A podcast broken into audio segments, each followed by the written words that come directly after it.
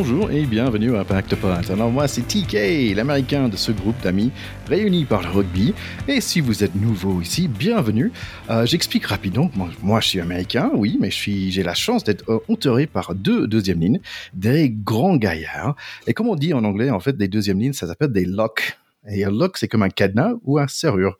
Mais en fait, ici, dans cette émission, c'est eux les clés les clés de notre réussite, mes deux copains, mes deux grands copains. Alors, on va dire bonjour d'abord à Théodore de Saint-Rémy. Oui, salut les gars, ravi d'être là. Écoutez, la clé, la serrure, tout ce que vous voulez. Tant, tant qu'on s'éclate, qu'on parle rugby entre copains, moi, c'est le, le thème, c'est ce qu'on aime. On est ravi d'être là à nouveau. Et notre deuxième, deuxième ligne, c'est Charlie Bayer. Salut Charlie. Salut mon ticket, salut mon Théo. Quand t'es parti sur les sur les locks, j'ai cru qu'on allait dériver, sur les locks, tu vois. C'est la vanne que je sentais. Les dreadlocks, oui, j'aurais pu, j'aurais pu. Ah zut, j'ai raté une opportunité de parler de tes dreads comme chaque émission. Allez, euh, est-ce que j'ai droit à un petit minute américain, même si c'est la Coupe de Monde? Évidemment, surtout que j'avais un truc à dire.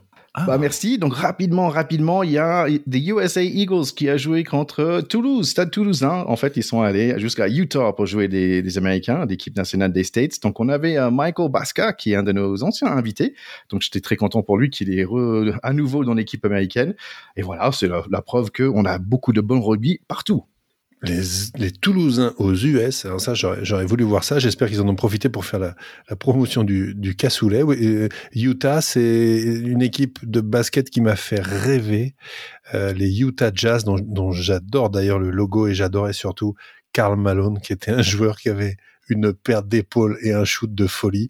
Donc, on aime beaucoup le Utah, même sans le Stade Toulousain. de Franks and Beans, c'est une très bonne idée de cassoulet. Alors moi, je voulais te dire un tout petit mot avant qu'on passe au rugby. Euh, malheureusement, mes Bengals préférés enchaînent les contre-performances puisqu'ils ont perdu contre les Ravens de Baltimore. Euh, donc les Corbacks qui battent des tigres, je sais plus où donner de la tête. Je suis dépité. Bengals, please come back parce que là, vous me faites mal. Allez, nos chers écouteurs, je voulais vous passer un grand merci à, nos copains qui nous laissent des messages sur YouTube, en fait. Euh, donc Pierre, qui est en fait un voisin de, de, de, moi, qui habite dans la Odoo, et aussi Maxime, qui nous a découvert dans le TG. Merci pour les messages. Et sur Spotify, il y avait Greg de Baltimore, Guillaume et Baptiste. Et je pense qu'un de ces trois-là, c'est un pote de mon fiston. Merci aussi de nous laisser un petit review sur Apple, ça serait le bienvenu. Et aussi, bah écoutez, je voulais partager ce nouvelle. On est à 5000 écoutes le mois dernier. Wow, Merci, bah 5000 fois merci du coup. C'est ça. Euh, si vous voulez toujours jouer au fantasy avec nous, c'est une très très bonne idée. Venez, venez. Il y a Chucky 9 qui est en tête, il y a Marat qui est deuxième, Charlie D et moi, moi, bah, moi, bah, je suis juste content que des gens viennent jouer euh, et ils sont là, donc je suis content. N'oubliez pas que vous allez sur le site de Coupe de Monde de rugby et c'est le code C128XFBJ. Allez, mon cher Théo, la semaine dernière, on a oublié de parler de quelque chose qui, qui est important pour toi, parce que toi, tu as joué sur l'équipe militaire de France. Ah oui, moi, dans, ma jeunesse, c'est-à-dire il, y a longtemps, n'est-ce pas, Charlie, euh, j'ai joué pour l'équipe de France militaire, qui à l'époque était une équipe d'appelés, c'est-à-dire qu'on faisait notre service militaire à ce qu'on appelait à l'époque, qui a disparu depuis le bataillon de Joinville, c'est-à-dire là où les sportifs qui avaient déjà une carrière lancée venaient passer un an en faisant beaucoup de sport et représentait l'armée française dans des compétitions militaires internationales. Alors aujourd'hui, c'est plutôt des militaires de carrière qui sont réunis sous une équipe, comme il y a d'ailleurs plein d'autres équipes euh, comme ça. Et bah écoutez, cette équipe euh, a effectivement été championne du monde en battant les Fidji en finale. Ils avaient battu les Blacks en demi-finale, c'est quand même pas rien.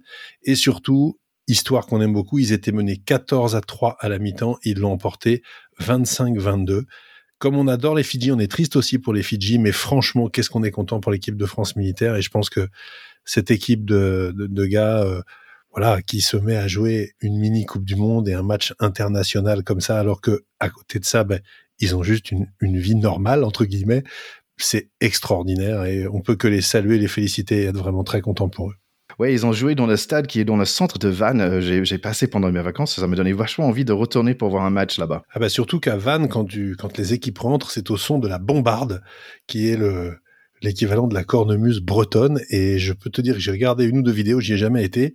Ça fout les poils, comme on dit, ça donne une ambiance absolument incroyable. On n'a qu'une envie, c'est de voir du rugby à Vannes. Donc je suis d'accord avec toi, on pourrait aller faire une petite émission délocalisée là-bas, pourquoi pas un jour? Bon, on a beaucoup de rugby aujourd'hui, mais en fait, malheureusement, on va pas parler de cornemuse parce que les Casses, ils n'ont pas joué ce week-end. Mais on a beaucoup de rugby en face. Allez, on y va tout de suite.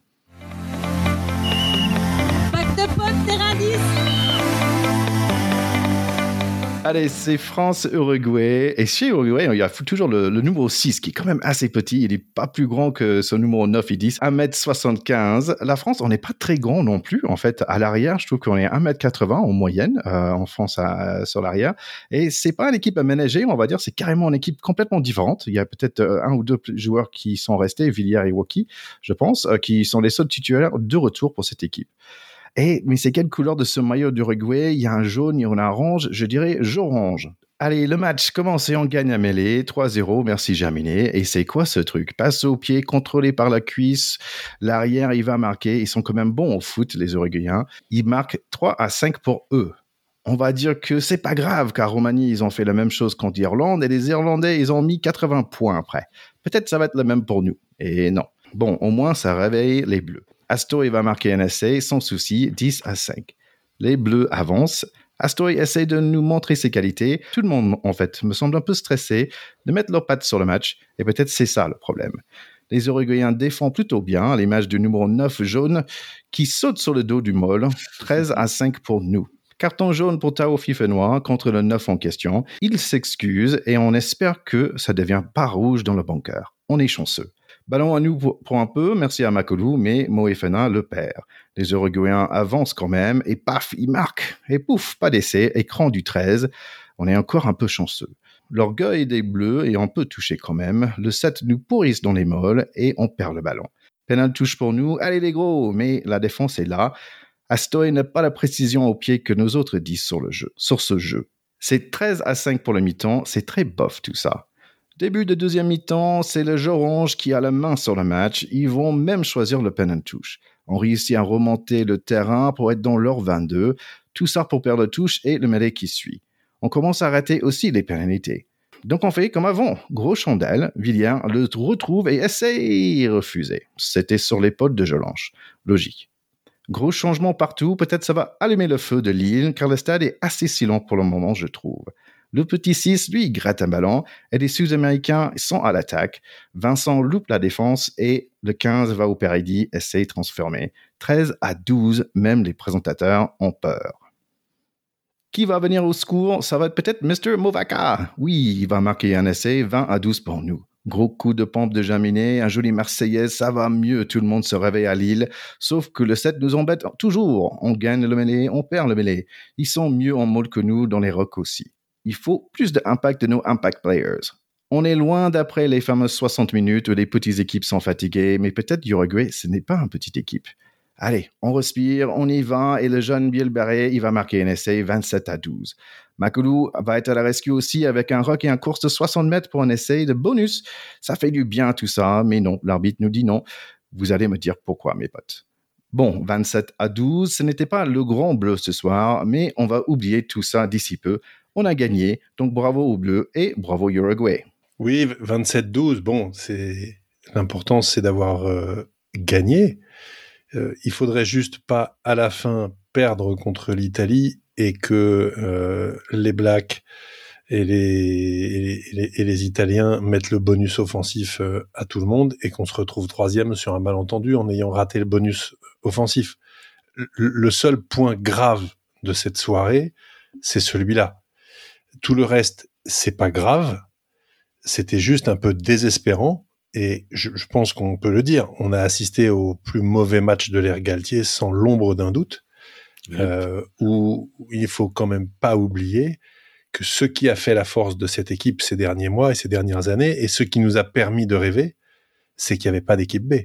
C'est que à la Autumn Cup 2022, euh, les titulaires euh, n'étaient pas là et les remplaçants avaient failli taper euh, les Anglais euh, et que on, avait l'impression que cette génération de 40 joueurs était quasiment interchangeable.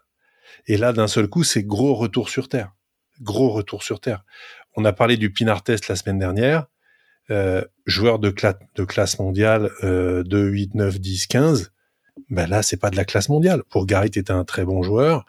Gelonche en numéro 8 est un bon joueur, Astoy est convenable, mais ce ne sont pas des joueurs de classe mondiale quand ils sortent une prestation comme celle-là. Il y a eu énormément de choses qui ont été dites, notamment le fait que c'était peut-être la dernière fois pour chacun de ces joueurs d'essayer de se faire voir individuellement pour figurer sur la feuille de match et que les enjeux personnels sur la suite de la Coupe du Monde ont pris le pas sur les enjeux collectifs. Euh, je pensais qu'on était au-delà de ça avec cette équipe. Pour moi, c'est avant tout ça la grosse, grosse déception.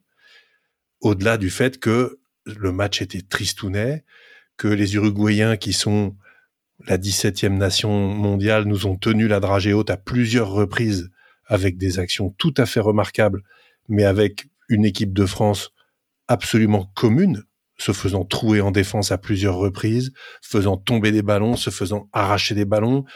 J'ai eu mal pour Gabin Villière, euh, qui avait l'air d'un Playmobil à plusieurs reprises, qui a pas avancé, qui se faisait soulever de terre, reporter dans son camp, alors que euh, ils nous ont pas habitués à ça. Donc, ouais, une soirée presque euh, à oublier, si ce n'est que l'objectif c'était de gagner. Ils ont gagné, ils sont premiers du groupe, et sauf catastrophe, s'ils remettent les pendules à l'heure sur les matchs de fin, ils seront premiers de groupe. Ben, je te rejoins. Je te rejoins dans la, dans la déception. Faut peut-être juste expliquer à Ticket ce qu'est un Playmobil. Non? Non, ça va. Ah, je suis sûr qu'il sait, c'est américain. c'est vrai qu'on n'avait pas. Moi, j'avais jamais compris. J'avais des G.I. Joes qui bougeaient dans tous les sens. Hein. Il y avait, tu vois, il y avait des articulations. Non, mais, G.I. Joe, c'est un peu. Tu sais, je pense que c'est pas l'idée que voulait exprimer euh, Théo. Tu vois, c'est pas, pas, si, pas si merdique que ça. Euh, déjà, que dire, que dire euh, par rapport à ta, petite introduction, mon ticket à 1m80, c'est tu vas, tu vas nous faire perdre des écouteurs hein, si tu dis que c'est petit. Mais quand tu faisais le truc, c'est. Non, bah écoute, euh, oui, la victoire est à retenir, mais quand même, euh, notre carton jaune était super chanceux. Que serait-il passé si on avait joué à 14 euh, tout le long?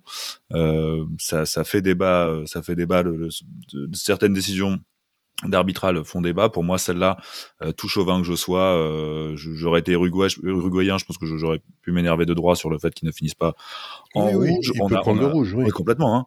Euh, on a perdu des mêlées face, à, face au 17e mondiaux. Euh, c'est vrai que notre équipe euh, B avait, euh, on, on, a longtemps cru qu'on a gagné l'équipe B. Peut-être qu'avec un blessé par ligne euh, chez nos chez nos forces en présence euh, dans nos forces en présence qui est quand même énorme on peut dire que l'Uruguay a affronté l'équipe C de la France sans manquer de respect à ceux qui sont là mais c'est vrai qu'ils ils sont là parce que parce que il y a eu blessure puis remplaçant puis les voilà euh, voilà, j'aurais vraiment vibré.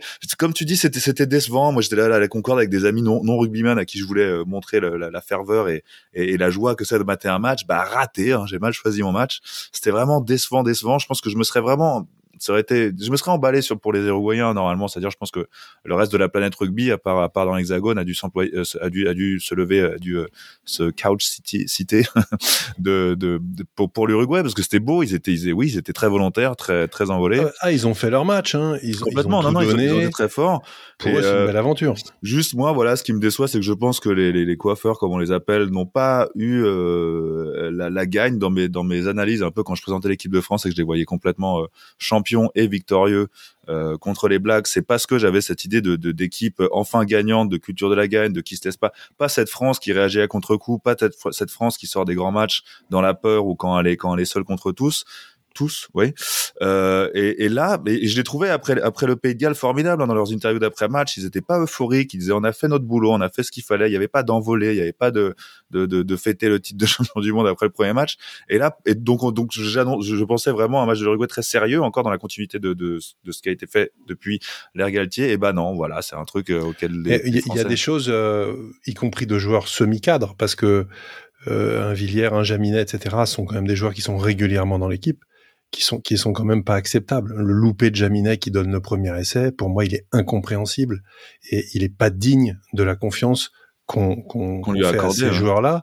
Euh, le coup de pied d'Astoy à la 38e euh, pour aller chercher euh, euh, le, le, un essai euh, au pied pour pour faire son, son geste de classe. Euh, bah oui, sauf que non, il y, avait, il y avait largement de quoi la jouer encore à la main et on n'est pas obligé de faire des coups de pied tout le temps, surtout quand ils sont mal dosés, qui finissent derrière l'embut.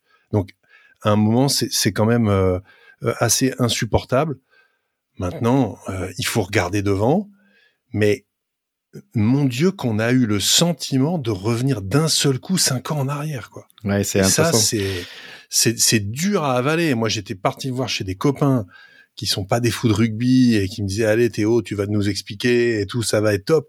Et tu pleurais. a rien du tout. Je regardais mes trucs. Je me disais non mais attendez là c'est vous inquiétez pas c'est enfin ça devrait pas être comme ça l'essai refusé heureusement qu'il est refusé hein. ok l'écran est là mais on est à la ramasse ah, s'il n'y a pas écran là et que euh, ils refont un temps de jeu il y a essai à droite donc j'ai eu euh, quand même euh, des, des, des sueurs froides et plusieurs moments d'incompréhension complète sur la capacité de ces joueurs-là à être une équipe. Ça, ça m'a vraiment profondément dérangé. Donc, j'espère que là, contre la Namibie, bon, c'est en plus a priori l'équipe la plus faible de la poule, mais là, je veux qu'on soit des Britanniques là. Là, je suis désolé pour les Namibiens, mais il faut qu'ils prennent une énorme valoche. Là, là, là, il n'y a pas photo là. Je, je pense aussi, c'est c'est un peu difficile euh, par rapport à notre, notre planning en fait. Euh, on, on a le plus grande équipe au, au, euh, au début, on a le, le, deuxième plus grande équipe euh, tout à tout à fait à la fin, presque un mois plus tard. Et en fait, c'est un c'est un peu chaud notre, notre, notre planning, on va dire, dans le sens que bah je comprends, ils avaient envie de, de, de mettre pas beaucoup de personnes en repos. Bah, en fait, il n'y avait pas ce, ce comment dire ce skeleton, ce backbone. Il n'y avait pas un tronc de, de, de, de cadre en fait quelque part qui, qui faisait de un match à l'autre. Mais je pense que c'est aussi si on n'avait pas les, les quatre ou cinq énormes blessures qu'on a eu, bah on on n'aurait pas, on a mis une autre équipe en face, en fait, où il y avait, il y aura, je sais pas, 7 ou 8 personnes qui ont joué le match avant. Oui et non, parce que euh, parlons aux Irlandais qui foutent 80 points aux Roumains, 60 points aux Tongiens, quoi. Oui, mais eux, ils sont, les mecs, ils sont à 140 grains. Bah, ils mettent leur équipe une. Ils mettent leur équipe une contre deux équipes, euh, on va dire, qui, bah, je pense qu'ils n'ont pas eu le même type de blessure que nous on a eu. Bien sûr, ils ont mis leur équipe une. Ils commencent avec Sexton. Euh, et tout le monde. Donc c'est un peu normal qu'ils mettent euh, ça aussi. Bah, oui, je sais pas. Hmm. Je sais pas si nous, à force de faire des petits calculs et de se dire ouais, on va peut-être pas les mecs les mettre parce que peut-être qu'ils vont se blesser puis ils seront peut-être fatigués et tout. Ouais, un moment on se fait respecter, on veut être champion du monde. C'est bientôt on va perdre contre l'Uruguay en match de poule, mais c'est un truc de fou. Moi, je, te rejoins quand même, euh, Ticket, parce qu'en plus de, de, ces blessures, et comme je l'évoquais tout à l'heure, euh, cette, euh, cette équipe C, peut-être dû à la force des choses, et que en effet, l'Irlande n'a pas eu à aligner, il y a dans, dans le calendrier, euh, ça, ça, reste aussi un peu compliqué, parce qu'on commence par le plus fort, donc forcément, équipe alignée euh, la plus au top. Là, on serait, on, on, aurait pu être tenté de contre la Namibie, euh, éventuellement, enfin euh, mélanger un peu le, le, le, fait de tourner les joueurs entre Namibie et Uruguay. Sauf que après la Namibie, il y aura 15 jours sans match, ce qui est énorme. Donc on peut pas trop se permettre de laisser les titulaires sans 15 jours sans match. Puis l'Italie, qui est le dernier match de poule avant le quart de finale, donc il faut forcément faire revenir à l'équipe type pour se préparer euh, pour le quart de finale. Donc c'est un peu compliqué. Après, ça n'enlève rien au, au, au au, déshonneur, on va dire. Pour, pour j'aimerais un mot un peu moins fort, mais mais mais au raté, voilà, on va dire tout simplement au raté euh, de l'équipe de France. On n'enlève rien au, au, au, gâchis qui a été ce match, mais mais je trouve que les circonstances qu'évoque Ticket sont sont quand même euh, à prendre en compte. Bon, et puis je voudrais je voudrais amoindrir quand même. Euh, ma colère parce que elle, est, elle reste bon enfant et puis je trouve que c'est bien qu'ils aient gagné. On a parfois on a eu du bol, on a eu aussi manqué de chance parce que l'essai de Villiers, c'est quand même pas de bol. C'est en avant de Jelonge, le ballon qui lui tape sur le dos. Bon, c'est vraiment pas de chance.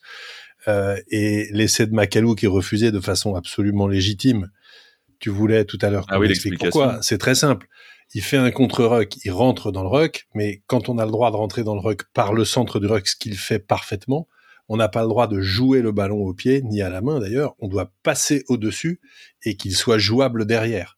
Or, il tape dans le ballon et il le joue pour lui-même. Donc il n'y a pas en avant parce qu'il le fait au pied, mais l'action de, du contre-rock, elle consiste à passer au-dessus du ballon pour le rendre jouable derrière, ce que malheureusement il n'a pas fait. C'est dommage parce que le contre-rock était magnifique. La course est magnifique parce que qu'est-ce qu'on aime Macalou voir courir. et putain, j'ai envie de dire, mais est-ce qu'un jour, là, sur un match important, en quart demi-finale, en demi-finale ou je sais pas quoi, il va nous gratifier d'une belle course comme ça sur une action play qui va retourner le truc, quoi? Ce serait tellement mérité pour lui. Et c'est un tel joueur quand il fait ça. C'est quand même un atout qu'on a dans notre manche et j'espère qu'on va arriver à s'en servir. C'était ma petite note positive, les gars. Et c'est marrant parce que je voulais finir sur la sur la même note positive, si on peut dire comme ça, à savoir en la personne de notre de notre troisième ligne L ou notre ailier troisième ligne, un, petit peu de tout. Bon pour moi c'est un peu plus chauvin, hein, c'est parce que c'est le seul Parisien présent dans, dans ce staff. Mais euh, ceux qui ont écouté le podcast la semaine dernière, euh, moi moi je pense que après ce match, euh, il a gagné. C'est un des rares à avoir, à avoir gagné des points en tout cas. Et, et à ce rythme-là, il y a de fortes chances pour que si on arrive en finale, il joue et que je dusse je dusse, je dussais-je porter un slip rose lors de, de, mon plongeon dans la scène. On attend tellement de voir ça. Ouais. Euh, D'ailleurs, euh, joli petit retour de, de Jolance. On est content de l'avoir sur l'équipe. Donc, ça fait du bien. Complètement. Et ceux qui nous suivent sur Instagram ont remarqué aussi que, que notre compte a liké la conférence de presse du capitaine uruguayen, uruguayen pardon, après le, après le match, euh, qui s'étonnait de d'avoir vu un, d'avoir beaucoup de journalistes en face à lui, face à lui en disant que ah sa première conférence de presse, euh, euh, il y avait personne.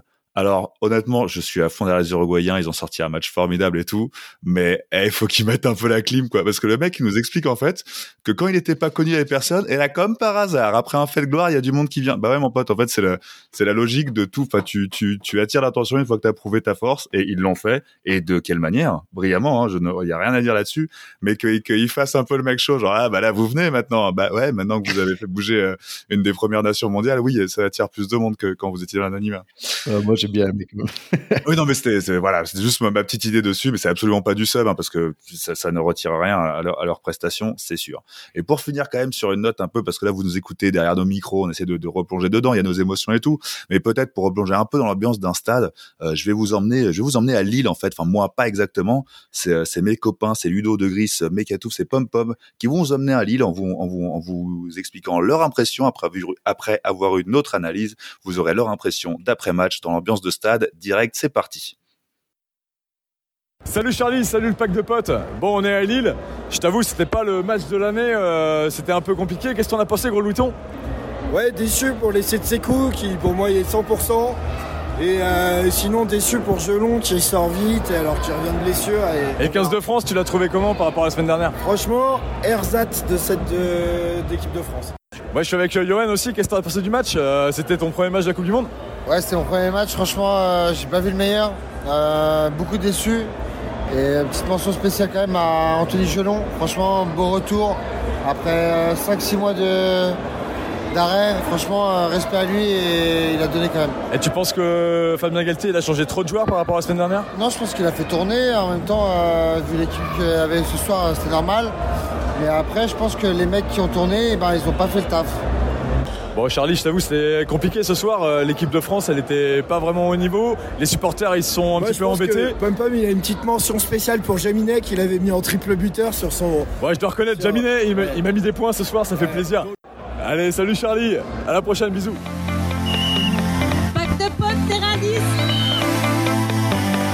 Et n'oubliez pas, si, certains d'entre vous parmi nos packs vont voir ce match et que vous, voulez nous raconter vos aventures et vos impressions comme l'ont fait Pom Pom et ses copains, n'hésitez pas à nous laisser un petit vocal sur Instagram. Et si c'est trop pour vous, un petit like, une petite recommandation, un petit partage euh, sur Twitter, Facebook, tout ça, ça nous fait grand plaisir. On a envie d'avoir vos impressions, vocales ou écrites.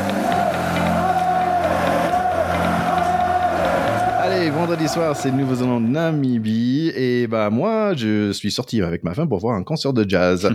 euh, bon, rien à voir ici, juste beaucoup d'essais par des arrières et un horrible cheville cassé par un pauvre joueur euh, de Namibie. Euh, le jeune neuf Cam Roigard, c'est pas mal comme nom. Je pense que c'est le deuxième meilleur nom de Coupe du Monde. Il marque deux essais en 7 minutes. Et, euh, et voilà, le 10 McKenzie qui était en forme aussi, il fait un doublé. Euh, ils ont quand même laissé euh, le pilier de Groot marqué avant qu'il va prendre un carton rouge. Carton rouge, ce qui va dire il va rater au moins deux ou trois matchs, trois je pense. et les All Blacks sont déjà assez légers dans le poste de pilier. Le score final, 71 à 3. Oui, euh, un, score à la britannique contre équipe faible. Voilà, le score c'est 70, c'est le tarif, tarif réglementaire contre les Blacks dans ce genre de confrontation. Surtout des Blacks qui avaient perdu leur match inaugural, donc euh, il n'y avait, pas photo, il y avait, y avait pas d'autre scénario possible que la grande lessive. Euh, voilà, moi je peux pas m'empêcher d'avoir toujours un petit peu mal au, au casque pour pour ces joueurs-là. Je note juste que effectivement le, le, le centre qui s'est gravement blessé à la cheville les Blacks ont eu quand même l'élégance d'aller le voir à l'hôpital. Ils lui ont fait un maillot floqué à son numéro. Euh, bon, donc on te roule dessus, mais on, on, est sympa quand même. Au-delà de la blague, je trouve que c'est assez chouette. C'est des valeurs quand même qu'on aime voir de camaraderie. bon, je ne sais pas si ça le consolera beaucoup, mais sûrement un peu quand même. Ouais, moi, moi, ça, ça m'a fait marrer parce que oui, c'est un, un, beau geste et, clairement, bon, les, les, les Blacks étant ce qu'ils sont, euh, un maillot signé de eux, ça, ça, vaut ce que ça vaut, il y a aucun doute là-dessus. Mais moi, je me suis imaginé, tu sais, tu te retrouves à l'hosto à cause de l'équipe adverse et les mecs qui t'offrent un maillot dédicacé de eux. mais je m'en fous, enfin, vous êtes les méchants. Ouais, ça, ça m'a, ça m'a fait rire d'imaginer ça dans, dans un pour un combat régional ou un truc comme ça. Mais euh, j'en reviens, à ce que tu disais sur sur l'écart de score et sur c'est, c'est vrai, c'est un tarif euh, qu'on, qu'on, qu'on, qu'on voit face à de tels écarts de niveau. Et c'est un sujet qui revient régulièrement. Où on se demande euh, euh, pour, pour le pourquoi de, de, de, ces matchs en fait que ça paraît un peu des matchs à sens unique et que mais je trouve moi que cette Coupe du Monde euh, s'il y a quelque chose à, qui se dessine pour l'instant de, de, ce qui se passe de ces deux premières journées de rencontres de poule c'est que et j'ai vraiment l'impression que c'est, on est en train d'assister à, à, à, cette, à la fin de cette hégémonie un peu qu'il y avait tout le temps qu'Oignon. Il existe encore ces matchs-là, bah, comme ce All Black Namibie, où ça va que dans un sens, mais euh, le, le, le, bah, l'Uruguay, les, les Fidji, le, la Géorgie aussi, le Portugal, le machin. Enfin, il y a quand même ces équipes qu'on annonçait euh, étriées euh, ont augmenté leur niveau et je, je, je, la Coupe du Monde commence à trouver une certaine hégémonie, je trouve. Évidemment, il y a encore des, des, des différences énormes, mais, mais globalement, je pense qu'il faut, Charlie, je pense qu'il faut que tu dises une certaine homogénéité. Homogène. oh, si je peux me permettre. Tu peux, tu peux. Tant pis, au moins, voilà, je, je, je, moi aussi, il n'y a pas que toi, Ticket, qui apprend des mots pendant ça. voilà. Mais euh, du coup, voilà, je, je, trouve que, que la Coupe du Monde évolue vers le bien parce que, parce que les, les équipes arrivent, tendent vers aller vers plus d'égalité. Ça va changer, ça va prendre encore un peu de temps, mais j'ai l'impression qu'on assiste au virage. C'est sûr que 82 à 8 pour les Roumains. Allez, on y va samedi. Le premier match, c'est Chili-Samoa. Et il faut pas oublier que notre invité Miguel Fernandez nous a posé la question, mais c'est qui qui a la meilleure AK Je pense que Samoa, c'est pas mal non plus. Allez, premier match pour Samoa contre Chili, qu'ils ont fait face à Japon, euh, contre Japon, je veux dire, pendant 70 minutes quand même, le, match, le dernier match. Fernandez en 10, euh, qui fait un fin de passe bien vendu, gros percé, et ça va finir avec un essai à 6 minutes ce n'est pas moi qui va dire à l'équipe de Chili que c'est une petite équipe parce que même les arrières sont plus de 1m91 et 100 kg. Le 10 rouge me semble bon en défense aussi, mais peut-être il va être fatigué bientôt. Oh no, carton jaune pour Tony, c'est pas bien pour le Samoa. Quand même, Samoa se remet dans le match grâce à des erreurs des Condors, 9 à 7. Et voilà, première CS sur le canapé pendant ce Coupe de Monde, quand je me reviens tout doucement le Samoa, ils ont déjà le match en main, 29 à 10. Match très ouvert avec beaucoup de joli rugby pour un public qui apprécie vraiment. Agréable après-midi pour tout le monde. Ils ont changé des cartons jaunes les moins offensifs que j'ai jamais vus et aussi un carton jaune pour le 18 rouge. Je sais pas pourquoi, peut-être pour son coupe de cheveux que je peux que nommer un anti-Ronaldo. Allez, petit essai de plus pour Samoa. À la fin, c'est 43 à 10. Ouais, je te rejoins sur euh, Thierry sur le fait que c'était un match extrêmement plaisant. Le score est un petit peu large en faveur des Samoa parce que les Chiliens ont été loin d'être ridicules. Euh, et, franchement, on voyait que dans le stade, il y avait une ambiance de folie. Euh, je pense que les Chiliens, même s'ils ont perdu, euh, étaient euh, super contents d'être là. Ils avaient beaucoup de, supporters aussi dans le public. C'est vraiment les matchs de Coupe du Monde comme on aime. C'était top. Allez, on passe à Pays de Galles, Portugal. Pays de Galles, c'est pas le grande équipe des Red Dragons qui joue déguisé dans un maillot de Stade Rochelet. Et quand même quelques maîtres qui s'appellent Williams. Il y a le 9 Thomas, il y a le 8 Faloteo, il y a le Reese Lightning Zamet en 14 et Mr. Lee Halfpenny, le Mr. Domisu lui-même. Jolis hymnes nationaux, ça pleure côté Portugal. Deuxième rencontre entre ces deux équipes. La première attaque des Gallois est étouffée par les Portugais, qui ont de feu dans la jambe, comme il dit notre cher Tego. Pénalité ratée pour les Portugais, mais les premières huit minutes, c'est eux qui crèvent l'écran. Luis Zamet va nous freiner tout ça avec un essai individuel. Les Verts en blanc ne baissent pas les bras. Le 15 est très bon et le casque rouge du 7, il est partout. Grosse percée pour ces deux-là, ça va presque passer. Ça joue au rugby. Beaucoup à la main, on contre-attaque tout et c'est un régal total. Portugal qui va à 100 l'heure, les Gallois qui essaient de temporiser un peu. Première grosse erreur pour les Gallois, carton jaune.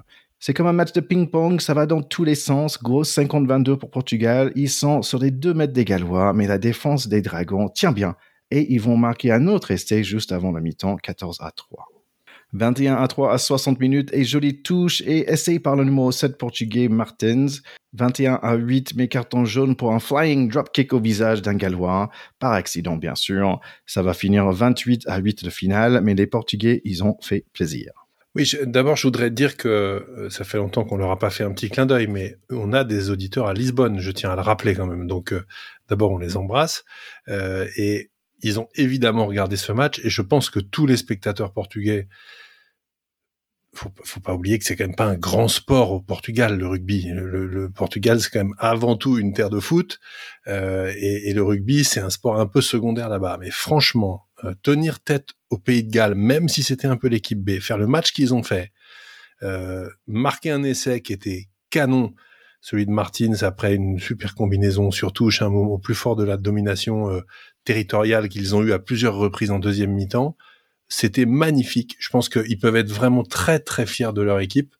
C'est une équipe dans laquelle il y a pas mal de, de Français entre guillemets, hein, c'est-à-dire euh, un des joueurs qui joue dans le championnat de France, deux euh, des Français issus de, de l'immigration portugaise qui font valoir euh, leurs grands-parents portugais pour aller jouer pour, pour, cette pour cette équipe. du coup, il y avait dans le stade aussi plein de Portugais de France il y avait une ambiance de feu et eux, je pense que 28-8, ils auraient signé des deux mains si on leur avait donné ce score-là contre le Pays de Galles. Ils étaient super fiers d'eux, super heureux. Là encore, un peu comme Samoa Chili, très très belle satisfaction de match de Coupe du Monde euh, qui coche toutes les cases. Voilà, c'est gagné pour l'équipe qui domine, ok, mais quel plaisir pour la soi-disant petite équipe qui y croit quelquefois dans le match. Donc très très loin des scores fleuves, quoi. Donc ça, c'est génial. Je te rejoins, c'est un match de Coupe du Monde. Voilà, on s'enflamme pour euh, pour une équipe. Je suis très content.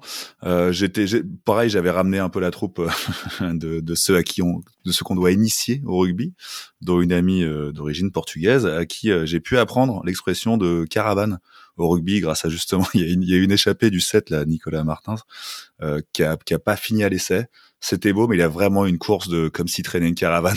parce qu'il a vite été Ah oui, ça fait rattrapé par la vitre. Donc j'ai pu expliquer ce concept. C'était cool. Il y a eu un peu de vocabulaire rugby à apprendre et tout. C'était pas mal. Euh, moi, je pense que si au début ils ont pleuré sur les hymnes, c'est parce qu'il y avait, elles étaient plus en canon. Donc le Portugal n'a pas eu la chance de voir son hymne Ils ont pleuré de joie peut-être. Ah, peut-être de joie, c'était peut-être de la joie, c'était peut-être de la joie. En effet. Mais tu le disais, tu le disais Théo, c'est quand même une équipe qui a la moitié de son effectif qui est amateur en fait, qui est pas payé donc dans un dans une dans un sport qui est devenu aussi professionnel que que celui que le que le rugby, c'est clairement un exploit ce qu'ils ont fait et ils ont ça a été très très beau. Euh, le stade, le stade était franchement très beau. Il y a juste un petit truc un peu dommage, c'est que Riz sur sur sur un, sur son essai s'est fait huer après avoir fait la célébration de Ronaldo. Je pense vraiment que c'était beaucoup plus un hommage qu'une provocation. Mais bon, apparemment les Portugais du, du stade n'ont pas aimé ça. Mais il y a un truc qui m'a beaucoup plu et justement ça rentre dans cette idée de Coupe du Monde que tu décris un peu. Je sais pas si vous vous souvenez, mais au moment de cet essai sur cette superbe touche d'ailleurs, euh, euh, euh juste avant, donc il y a le, talonneur. Mike Tadger qui joue à Perpignan, qui vient de qui vient de Massy quand même, qui va qui, qui nettoie son petit ballon avant de le lancer en touche comme ça et en le nettoyant il se dirige vers le vers le bord terrain donc il se retrouve face au public qui est en train de chanter Portugal, Portugal. Et il a un sourire, je vous invite à vraiment le regarder, mais c'est le mec qui sait que c'est un moment à savourer. Il regarde le ah bah, public comme ça et il a un smile, mais genre, ok, je prends, je prends. Et derrière, en plus, il, il fait un lancer qui arrive à l'essai. Donc euh, c'était, euh, c'était, c'était une vraie régalade, quoi je, je finirai quand même juste sur un petit, euh, une petite dédicace au neuf que j'ai trouvé très très bon, d'ailleurs ovationné aussi euh, à sa sortie. Marquez, euh, très très bon. C'est le genre de neuf qui, qui aime le chocolat, ceux qui s'envoient pas mal au plaquage. quoi. C'est pas les neufs qui se cachent derrière leur pack et je l'ai beaucoup aimé. Bah, tu devais être payé comme tu es, diplomate pour, pour le rugby, c'est super bien. Allez, on passe au dernier match de, de la journée, en fait. Donc, Irlande contre Tonga. Irlande, ils vont sortir quand même le gros équipe encore et on sait comment ça va finir mais ils ont quand même la grâce pour laisser un deuxième ligne ouvrir le score. Grosse soirée pour Aki qui fait un doublé et qui était partout. Sexton aussi qui est devenu le meilleur marqueur pour Irlande. Tout le monde danse à Nantes, c'est 59 à 16 pour Irlande. Pas pour vous faire peur les garçons, mais c'est quand même 70 points en moyenne par match pour les Irlandais. Ouais, ouais bah les, Irlandais clairement continuent leur, euh, leur tour de tour de peur, leur tour de leur tour de la peur, leur tour de peur. Ils font, ils, effraient tout le monde à juste titre. Hein c'est vrai que ça s'apparente un peu à un train fantôme, le truc qui, pas partout où il passe, l'herbe repousse pas. On se dit bon, euh, ça va s'arrêter à combien? Il faut qu'on regarde bien cette confrontation contre les Sudaf. Je pense qu'elle va être vraiment extrêmement intéressante. Et honnêtement, en quart de finale, quelle que soit l'équipe des deux contre laquelle on joue, c'est quand même gros temps. Donc, euh, je, je, pense qu'on n'emmènera pas large avant le quart de finale. Je compte beaucoup sur euh, le staff euh, qui a évidemment coché quelle que soit l'affiche du quart de finale, ils savent que c'est l'enfer parce que c'est soit les verts clairs, soit les verts foncés, mais dans les deux cas, c'est plein la tronche. Donc, euh, enfin, je veux dire au niveau de l'engagement physique, pas forcément des points. Donc, je, je voilà, on monte tranquillement en pression vers cette échéance-là, et on a juste la pétoche euh, pour d'ailleurs l'équipe qui restera sur le quai à l'issue de ce quart de finale, parce que ce sera affreux pour les Français, et nous on est Français si c'est nous qui restons, mais ce sera aussi affreux pour les Sudaf ou affreux euh, pour euh, les Irlandais, avec ce que ces deux équipes montrent. Donc ça va être un peu une finale avant l'heure, ce, ce quart de finale, comme il y avait eu, hein, on s'en souvient, euh, un certain Angleterre-Nouvelle-Zélande en, 2019, qui avait été vraiment un match de légende et qui était la finale avant l'heure. Donc là, ça va être en quart, on sera dedans normalement. C'est chaud. Ouais, c'est très très chaud et ça va arriver tôt. C'est ça qui est, triste. On en parlait un peu avant la Coupe du Monde sur cette configuration des, deux, tableaux, un peu A et B et C et D. Ça va arriver tôt, ça va être électrique très tôt, mais ma foi, euh, on va se régaler quand même. Il y a quand même à signaler sur ce match euh, que Sexton euh, passe meilleur réalisateur de historiquement de l'équipe d'Irlande devant O'Gara en marquant ses points, en mettant un essai, en mettant un essai comme un minot. Le mec, le mec il a, il a, il a, il a tout fait, il a tout, il a, il a tout marqué. Il met un essai, on dirait il, est, heureux comme, euh, comme un enfant, quoi. Il retrouve un sourire d'enfant. Peut-être, peut-être que ce retour en enfance est dû aux, nombreux chocs à la tête qu'il a reçu, je ne sais pas. Mais en tout cas, c'était, c'était beau à voir, c'était très mignon. Juste un petit truc, moi, qui, euh, est-ce qu'on doit s'inquiéter pour cette Coupe du Monde?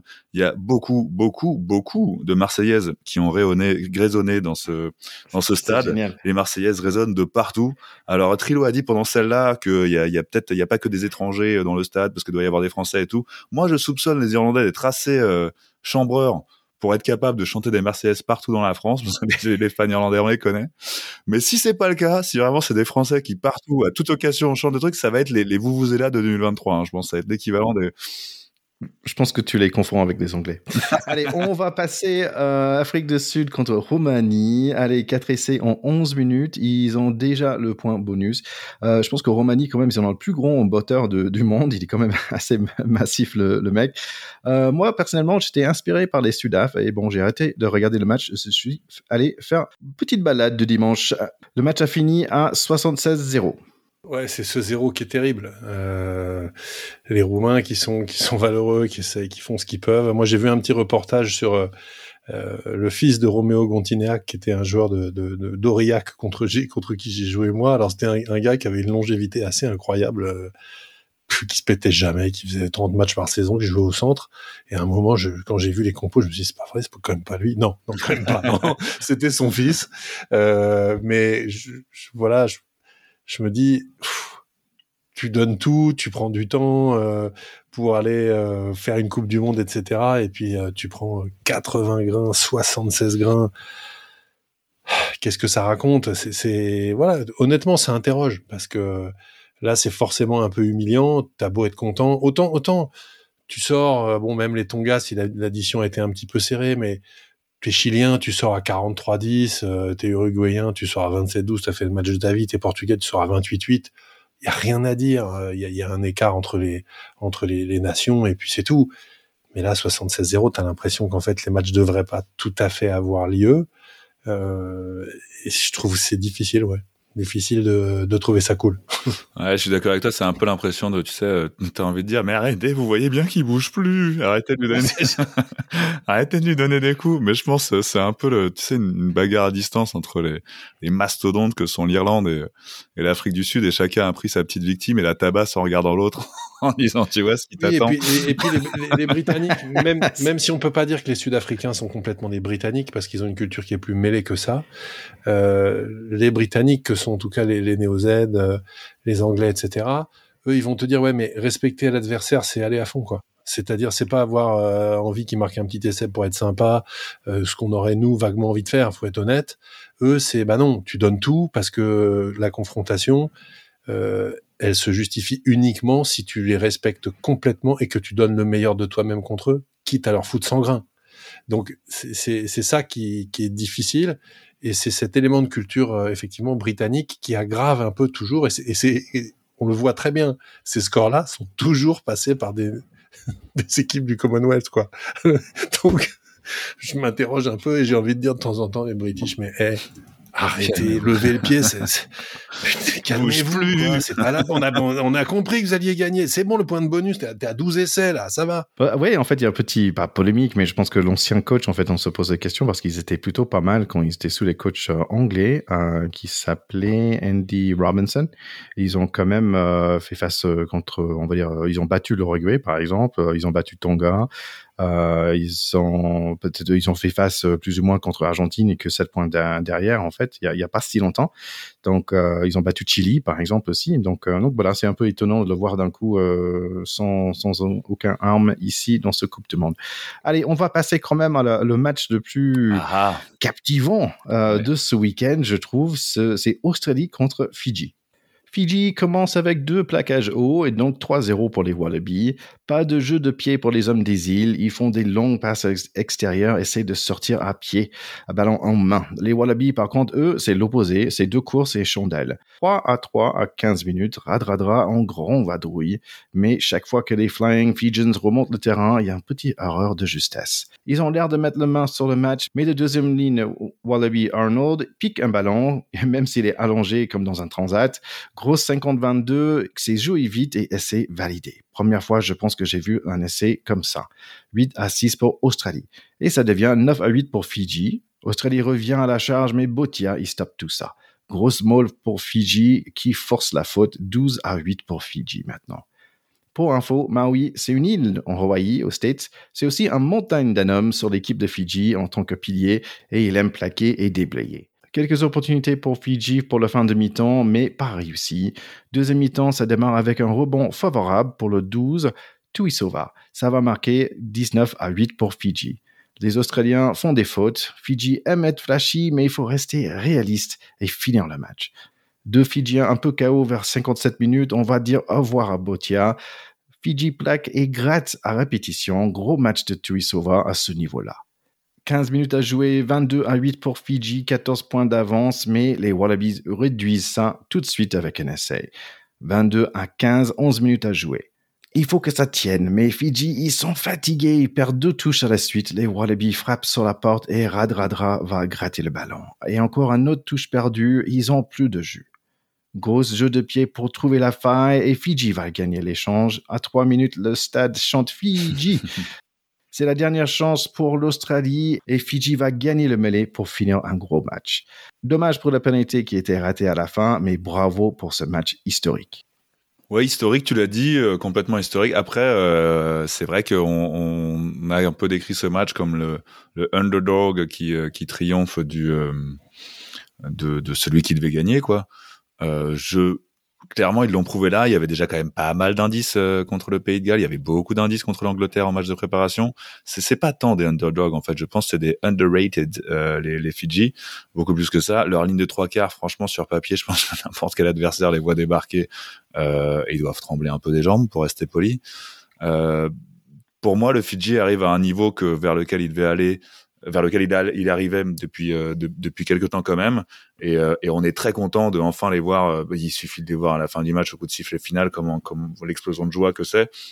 Je pense qu'ils arrivent vraiment à, à, la reconnaissance qu'ils méritent quoi. Et quand je parlais tout à l'heure de, de, ces différences qui s'atténuent en Coupe du Monde il y a encore quelques temps les Fidji bah, c'était le, le, le, sparring partner idéal parce qu'il envoyait du beau jeu et, et on l'aimait bien parce que parce qu'il faisait quand même soulever les stades mais il nous mettait pas trop en danger. euh, là, ils sont craints et à juste titre. Et euh, la semaine dernière, j'évoquais leur, leur capitaine, euh, Vaïsea, qui, qui bah, on l'a connu gamin, enfin un peu enfant, quoi, en, en, en, top 14. Le voilà vraiment papa d'une d'une équipe qui est une machine de guerre. Et je pense aussi que c'est pas mal dû à leur coach, hein, Simon arrive à lui, qui, qui lui aussi est passé par le stade français, donc il va bien y avoir un truc. et par le, et par le Racing. Ah oui, c'est vrai, il y a eu ça, ce petit détail. Quand même. Je, je, je pense que ce match, euh, c'est vraiment un match, c'est le match euh, qu'il fallait voir depuis le début de cette Coupe du Monde. Euh, les Fidjiens, on l'a dit, sont passés à un souffle de battre les Gallois, donc ils pourraient être largement devant s'ils avaient eu un peu de chance, si Radradra n'avait pas laissé tomber ce dernier ballon contre les Gallois, ils, seraient à deux victoires contre les deux grosses équipes, euh, et ce serait absolument pas volé. Ils ont fait un match remarquable, c'est-à-dire que c'est fini de dire les Fidjiens ils ont du talent mais ils sont indisciplinés, ils ont du talent mais collectivement ça tient pas euh, dès qu'ils sont un petit peu en difficulté, ils n'arrivent pas à avoir les ressources mentales et collectives pour c'est terminé. Ils ont montré qu'ils avaient une force collective énorme. Euh, ils ont fait euh, sept fautes, sept pénalités quand l'Australie en a eu 17, c'est-à-dire qu'ils ont fait complètement déjouer les Australiens. Ils ont, comme tu dis, une ligne de trois quarts, mais Naya Salez-vous, euh, euh, euh, Tuisova au centre, mais c'est probablement la, meilleure paire de centre du monde en fait. Ah tous les deux, ils sont monstrueux. Ils sont monstrueux de vitesse, de puissance, de justesse technique. Ils sont absolument énormes. Et je crois que cette équipe-là peut soulever des montagnes. Je vais pas dire ils vont être champions du monde, mais je pense qu'ils n'ont pas fini de nous surprendre parce que c'est la première fois qu'ils ont une forme de plénitude où ils n'ont pas de points faibles et où ils, surclassent des équipes qui leur ont marché dessus. Ça fait 70 ans qu'ils n'avaient pas battu les Australiens. Ils les surclassent à la régulière. Ils les ont pris en touche, ils les ont pris en mêlée, ils les ont pris dans le jeu complet, ils les ont pris en défense. Et honnêtement, les Australiens s'en sortent relativement bien avec ce score. Euh, moi, j'ai adoré ce match je, je, depuis longtemps, et on l'a dit plein de fois dans ce podcast, combien euh, tous les hommes, les natifs du Pacifique, que ce soit les Fidjiens, les Samoans, les Tongiens, etc., ont tellement donné à ce sport dans toutes les équipes. Il n'y a pas une grande équipe aujourd'hui euh, qui a pas, à part les Sudaf, euh, qui n'a pas, non mais c'est vrai, qui, qui n'a pas ces Iliens entre guillemets quelque part à des postes clés. Nous, on en a plusieurs euh, devant. Manu Tuilagi a fait euh, la pluie et le beau temps en équipe d'Angleterre pendant des années. Faletao, ça fait dix ans que c'est le taulier euh, en équipe du Pays de Galles, etc. Si on va les chercher, si on les adopte, si on en fait des enfants de nos maillots, c'est pas par hasard, c'est que ces mecs ont quelque chose. Et là, cette équipe-là, ils ont leur destin en main parce que maintenant, il faut qu'ils jouent les Portugais et les Géorgiens. Je pense quand même qu'ils vont les battre. Enfin, je, je serais quand même surpris du contraire ça veut dire que le match Pays de Galles Australie, ça va être un match à enjeu de folie parce qu'il y a une des deux équipes qui va probablement passer à la trappe quand même. Euh, donc voilà, moi je suis très très content de ce match. Mon fils a dit ouais s'ils vont en quart de finale, j'achète le maillot. euh, déjà c'est pas toi qui l'achètes, c'est moi qui vais t'acheter, mais il faut l'acheter avant même qu'ils aillent en quart de finale. Il n'y aura plus après. ces mecs nous ont fait rêver et franchement, alors, je me rappelle pas comment est foutu le tableau. Donc, s'ils vont en quart contre qui ils jouent, peut-être que Dr Thierry va nous dire ça. C'est une équipe qui peut aller en demi ou qui peut aller en finale sur ce qu'ils ont montré. Je pense. Est-ce qu'ils peuvent être champions du monde? On va pas le souhaiter parce qu'on a envie que ce soit nous. Mais sur ce qu'ils ont montré là, c'est des gens qui peuvent le faire et ils ont une âme. C'est-à-dire que la victoire, ils se sont tombés dans les bras et en même temps, ce que j'aime chez ces joueurs, je suis désolé, je suis un peu long, mais c'est parce que je, suis presque ému de voir ça. C'est l'humilité collective qu'ils ont après, ce côté qu'ils ont toutes ces équipes du Sud, tu sais, de, prier ou en tout cas de se de se prendre très collectivement avec quelque chose un peu de transcendant en fait euh, au travers de ces matchs de rugby où c'est pas que du sport, c'est quelque chose qui va au-delà, qui révèle leur âme de guerrier, on voit leur petit AK qui d'ailleurs est beaucoup plus mesuré que celui des All Blacks, c'est ce que j'aime beaucoup. Et, et, franchement, ouais, ils mériteraient d'être tout en haut, quoi. Alors, ils sont champions olympiques de rugby à 7, c'est pas par hasard. Est-ce qu'ils peuvent être champions du monde de rugby à 15 je, vais presque dire. Avais dit esprit de guerrier, et franchement, quand je vois le 13 et le 12, Tuisova, et, et aussi tu ajoutes Potia, je dis, bah, je, je suivrai à la guerre, quoi, ces, ces trois mecs. Et c'est ah incroyable, c'est incroyable. tu veux, tu veux battre avec eux, parce que c'est tellement Moi, vous savez, je, je, suivrai à la guerre juste le mollet de Tuisova. je suis à la guerre. Moi, je voulais juste dire bravo à un numéro 3 de, de Fidji et numéro 1 de, euh, de, de Australie, Angus Bell. Euh, de 3, c'était Luke euh, Taji. bravo, parce qu'ils ont joué, c'est des piliers quand même, ils ont joué 72 minutes au minimum chacun. Euh, donc bravo pour ces deux-là. et quelque chose qui a changé ce match par rapport à contre le Pays de Galles, en fait, Pays de Galles, il y avait beaucoup de fautes, mais ils n'ont pas profité pour, pour faire des coups de pied. Et là, ils avaient laissé beaucoup de points d'opportunités. En fait, il y avait beaucoup d'opportunités pour kicker des pénalités. Ils n'ont pas fait. Et cette fois-ci, ils ont fait. Et c'est ça qui a changé aussi un peu le, le don. Donc bravo pour cette belle équipe. Pour reprendre la question de Théo, c'est sur le pool D. Donc c'est ils vont être contre soit Angleterre, Samoa, Japon, Argentine ou Chili. Ouais, donc il y a des chances qu'ils arrivent en demi, quoi. Ils peuvent tout à fait arriver en demi, et, on a envie qu'ils soient en demi. C'est très clair. je, terminerai en disant aussi euh, que l'Australie a été quand même très orpheline de Will Skelton, qui était blessé, et on voit à quel point c'est un joueur exceptionnel. Et quand tu as un joueur comme ça dans ton équipe, euh, t'es quand même pas la même que quand il est pas là. Et ça, c'est vu. Ouais, juste sur le fait qu'il soit aussi champion olympique, c'est fidjien. Euh, vous avez dit tout à l'heure que sur ce match, ils ont prouvé partout. Hein, c'est que même dans, dans la touche, dans, dans, les, dans les mêlées aussi, c'était fort. C'est que longtemps on les a considérés, d'où le, d'où le lien avec le Seven, euh, comme des comme des trois quarts en fait, comme des comme des mecs qui portaient le ballon, qui, qui évitaient et tout. Là, leur jeu est complet, comme vous l'avez fait remarquer, le, le, le, à la fois en touche et sur toutes les phases de jeu, ils sont bons. Et on dit qu'on regrette un peu les points perdus euh, face au Pays de Galles. Moi, je regrette aussi un peu l'arbitrage contre du, du de, de l'arbitre dont on a qu'on a évoqué euh, précédemment. Euh, avec ces fautes répétées du Pays de Galles qui auraient peut-être mérité mieux pour pour les Fidji. Mais enfin bon, je pense aussi qu'on va les voir en quart. Et euh, pour finir sur une petite note, euh, bon, rigolote, un peu un peu tristoune, mais mais Eddie Jones est sorti sous les sifflets quand même de de ce de ce stade. à tort ou à raison, moi je pense que c'est quand même dommage de s'en prendre à un homme comme ça malgré malgré ses erreurs il nous a, il a quand même fait marrer parce qu'en conférence de presse, euh, quand on lui a parlé de ses sifflets, il dit mais, mais je méritais pire, mais je méritais qu'on m'envoie des croissants et des baguettes. Bravo. Euh, Bien dit. On peut compter sur lui pour faire le oui, donc on est vraiment derrière cette équipe. On espère qu'il gagne. Euh, mais juste un tout petit attention, il reste deux matchs quand même pour Fidji. C'est contre Georgie et pour Portugal. Donc j'espère qu'ils ont encore un peu d'énergie et un peu de bon pour être capable de, de sortir de, contre ces deux autres équipes sans trop de blessures et, et qu'on les voit au moins dans les playoffs. Allez, dernier match du soirée et du week-end, c'est l'Angleterre contre Japon.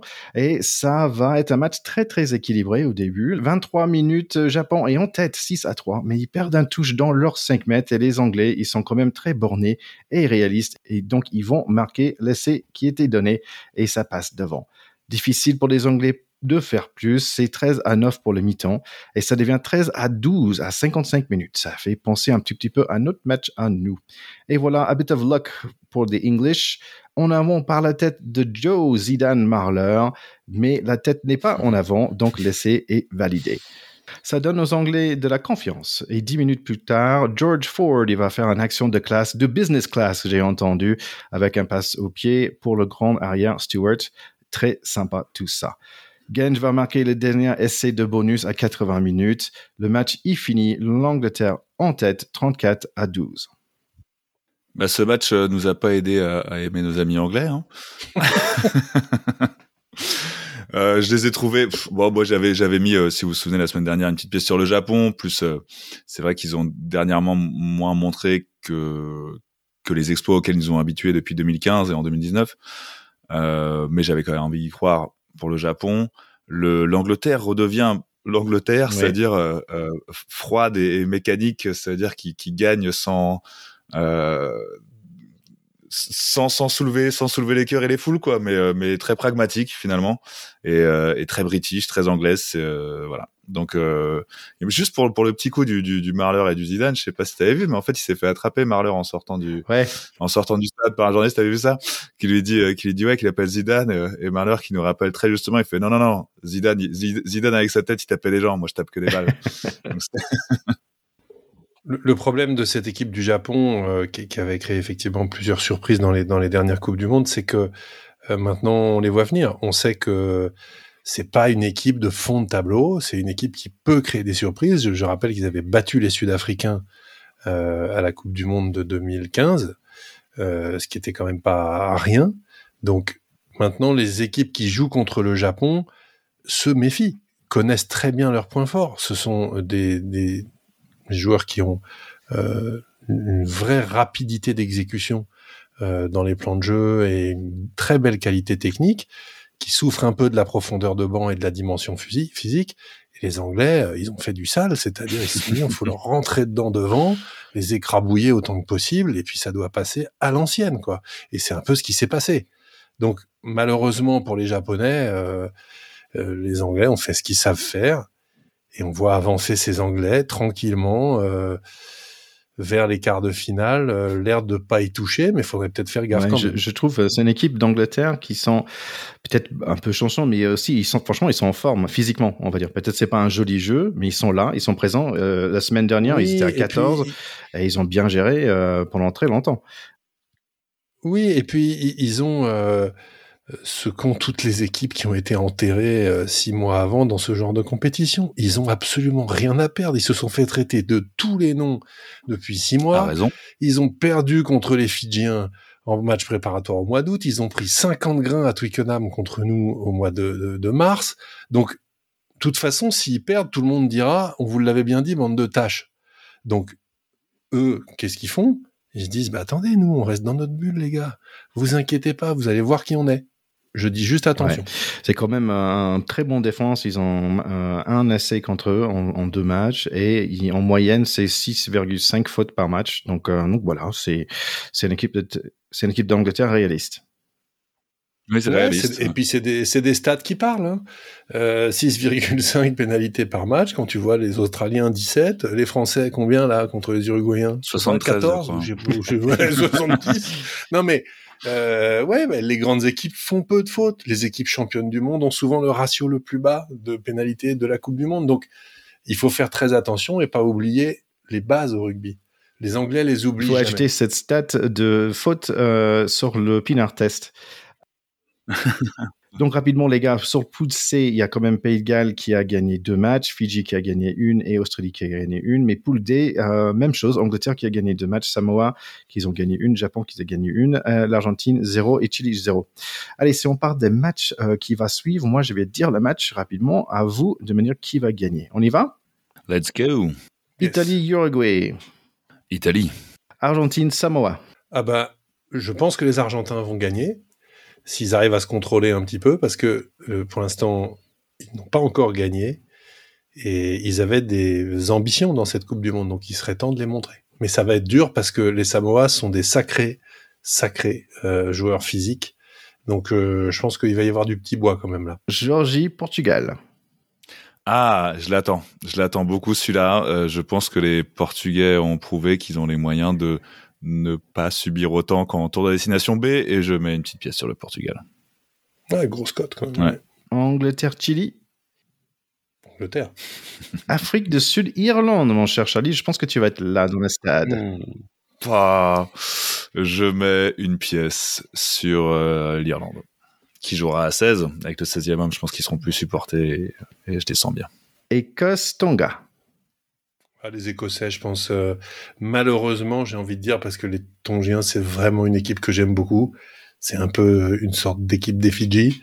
Euh, Il y a que 100 000 habitants au Tonga. Il faut se, se rappeler ce que c'est que d'être une équipe à la Coupe du Monde pour un pays aussi petit et ce que ça veut dire du talent qu'il y a en proportion de cette population. Malheureusement, je pense que l'Écosse va les battre. Tonga is the new Fiji. Pays de Galles, Australie. Le, le, le, le match des splendeurs passées. Je vais mettre, euh, je vais mettre une, une, une petite pièce sur le l'Australie parce que les Gallois n'ont pas montré grand chose et les- l'Australie non plus, mais elle aura faim, elle aura plus faim. Et bien sûr, le dernier match, France-Namibie. La question, en fait, euh, c'est est-ce qu'on va marquer plus de points que Italie, 52, ou est-ce qu'on va marquer plus de points que Nouvelle-Zélande, qui ont marqué 71 Pile au milieu. Ouais, si, si on veut se rassurer et effacer ce, cette déception uruguayenne, malheureusement, il faut que les Namibiens en prennent 60. Ouais. Je pense que en dessous de 60, ce sera une contre-performance. C'est terrible de dire ça, mais je crois vraiment. Ouais, mais les, les, les cadres reviennent. Je pense qu'on on va, on va être, on a besoin d'être rassuré et on va l'être. Disons comme ça.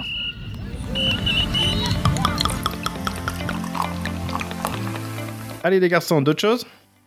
Euh, oui, simplement, moi, je, je sais qu'on nous écoute à Singapour. Donc, euh, il y a Luc là-bas qui nous écoute et, et visiblement, la communauté qui aime le rugby et qui est francophone à Singapour est fan du pack de potes. Alors, on est super content de ça. On espère qu'à Singapour comme ailleurs, vous nous mettez des petits reviews sur, euh, sur Apple Podcast. Et en tout cas, à Singapour comme partout ailleurs, on vous embrasse. Comme tout le monde, je me régale de cette Coupe du Monde, pas grand chose à y rajouter, juste qu'elle m'a fait particulièrement beaucoup de bien ce week-end parce que je devais, euh, comme beaucoup euh, d'amateurs, faire mon retour sur le terrain. Je n'ai pas pu, à cause d'une petite blessure, à l'échauffement. Je pense que là, je me guette.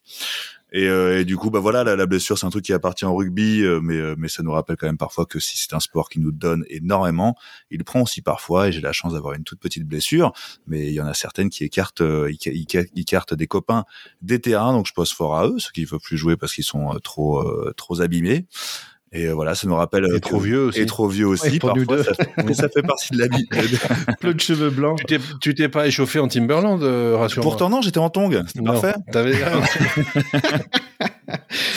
Mais voilà, nos petites blessures nous rappellent que, que, que le temps euh, continue son inexorable avancée et qu'il faut profiter tant qu'on peut. Profitons des Coupes du Monde qu'on regarde, profitons des matchs qu'on joue et profitons des copains du pack avec lesquels on partage des super podcasts. Et ça me fait un plaisir fou de vous retrouver chaque semaine pour partager cette Coupe du Monde avec vous. Allez, get better soon, mon cher Charlie. Et on se retrouve tous euh, la semaine prochaine après ce super semaine de rugby. Salut à tous. Gros bisous tout le monde. Ciao, ciao.